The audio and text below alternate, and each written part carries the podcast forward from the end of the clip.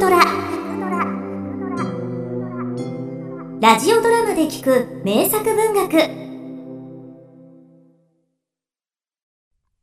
記者の男。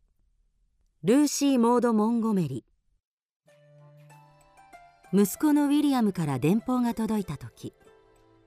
シェルドンおばあちゃんは孫のサイラスと一緒にいました。サイラスは12歳で相談相手としては頼りになりません。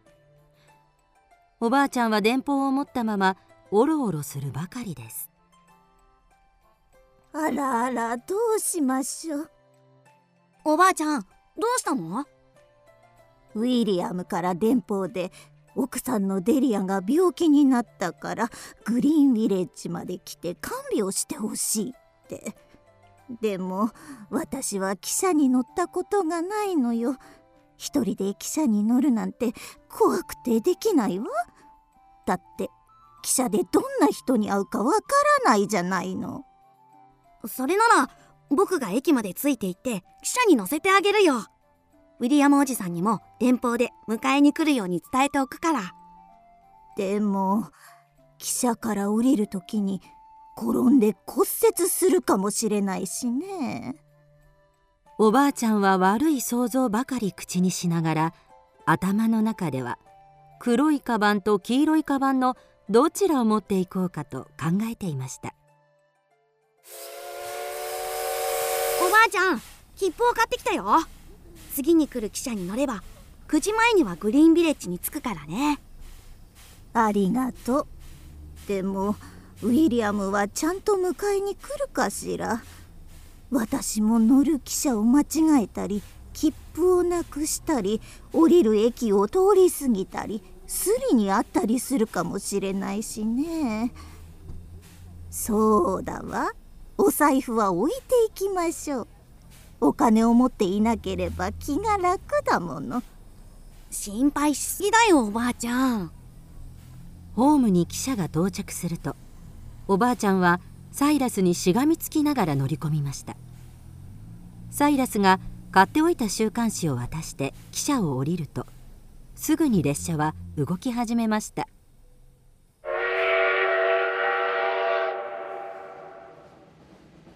しばらくすると驚いたことにおばあちゃんは汽車に乗っていることが楽しくなってきました。ロッキングチェアに揺られているみたいに心地よかったからです。やがて汽車は小さな駅に止まり乗り込んできた男がおばあちゃんの隣の席に座りました。この人ひょっとしてスリ？あお金を全部置いてきてよかったわ。でも身なりは立派だし悪い人には見えないわね。それに瞳の色がきれいなブルーだわ。おばあちゃんは青い瞳の持ち主に悪い人はいないと信じていました。亡くなった夫がきれいな青い瞳だったからです。隣の男を気にしながらおばあちゃんは持っていた週刊誌を取り出しました。ページを開くとおどろおどろしい殺人事件の記事が載っていておばあちゃんは夢中で読み始めました。虫も殺せない優しいシェルドンおばあちゃんですが実はショッキングな事件の記事を読むのが大好きだったのです。それは殺人事件の犯人が逃走を続けているという記事でした。あらあらなんてことかしら。どうかされましたか？そう声をかけてきたのは隣の席の男です。興奮していたおばあちゃんは警戒することも忘れて話しかけました。殺人事件の犯人が逃亡中なんですって。警察は何をしてるのかしらね。警察なんて無能な連中の集まりですよ。でもこの犯人さんきっと今頃は両親の呵責で胸を痛めているに違いないわ。自分の手を血で染めるなんて辛いに決まってるもの。捕まっても捕まらなくても彼の罰はもう始まってるんだわ。あなたの言う通りですね。でもこんなにハンサムな人が本当に人を殺したのかしら？この男が犯人なのは間違いないでしょう。だが動機は記事に書かれているほど残虐なものではないかもしれません。週刊誌の記者は大げさに書くのが好きですから。実は私一度でいいから殺人犯に会ってみたくてね小さい頃近所に殺人の容疑をかけられた人がいたの。その人が奥さんを毒殺したって噂になったけど私は最後まで確信が持てなかったわ。だって彼はいい人で子供たちにも優しかったんだもの。あなたがそう思ったのなら違うのかもしれませんね。そう話していると車掌が現れて2人に声をかけました。切符を拝見します。はいはい。切符ならここに。あら？あらあら？おばあちゃんはカバンの中を探しましたが切符が見当たりません。座席を調べたり体をゆすってみても切符は出てきませんでした。やっぱり切符をなくすと思ってたのよ。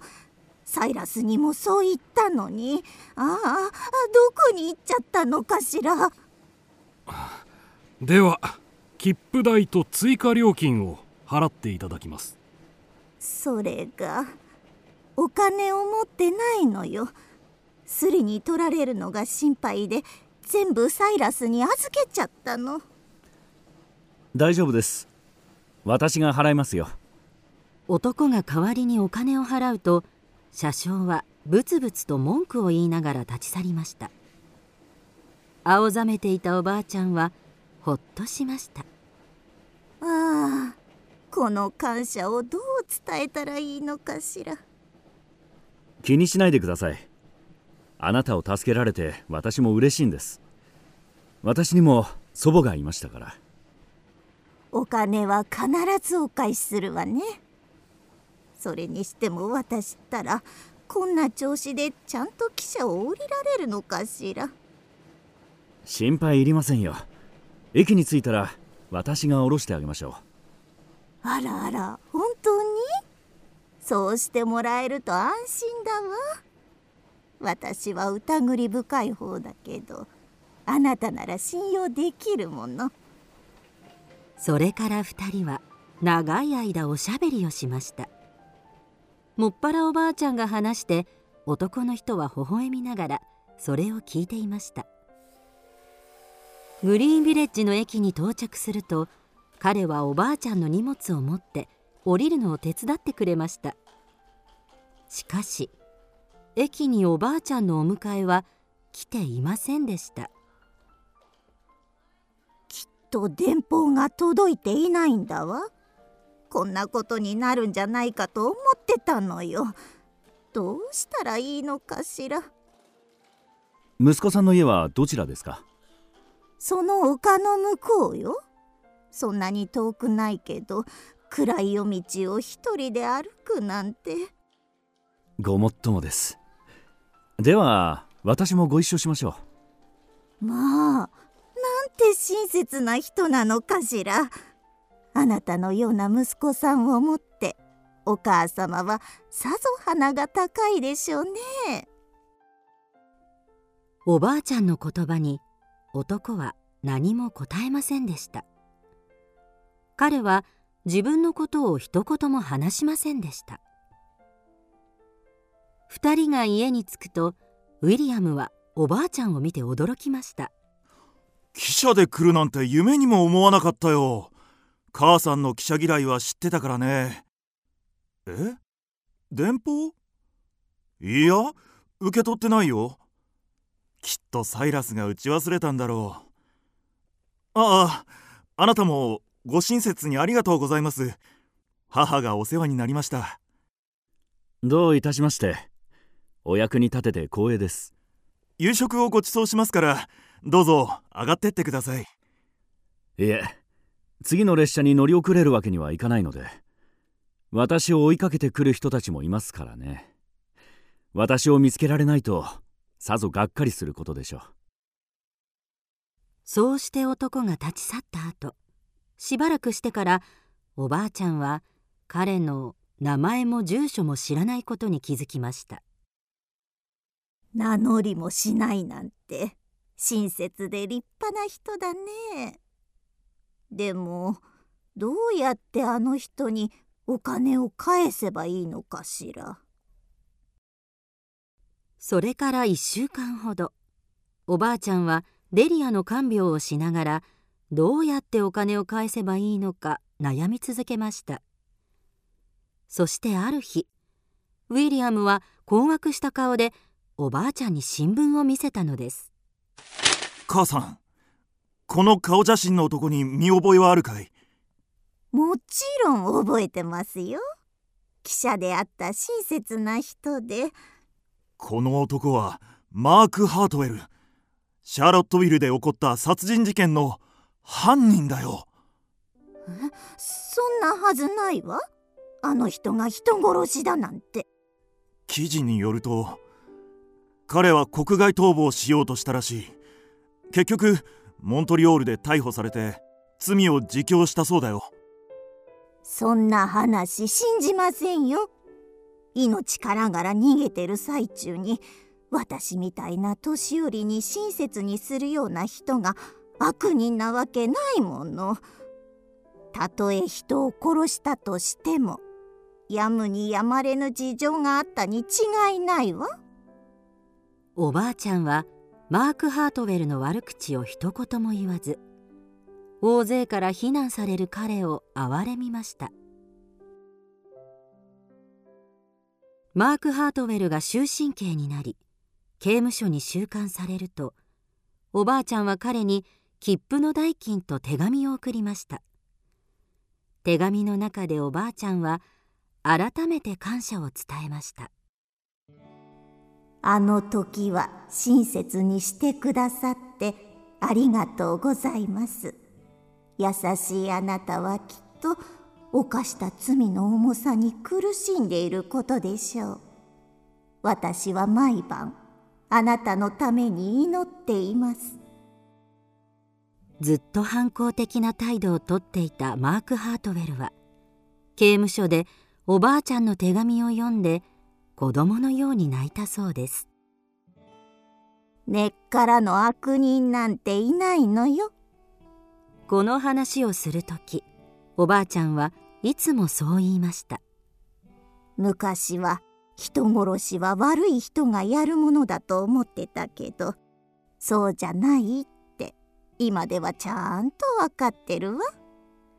あのかわいそうな人もきっと昔はいい子だったんでしょうね。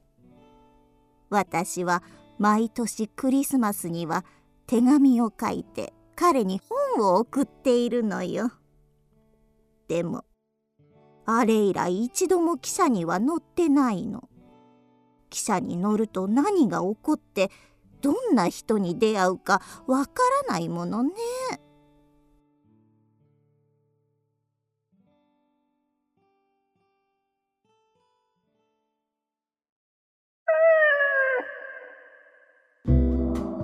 聞くドラは YouTube にもチャンネルを開設。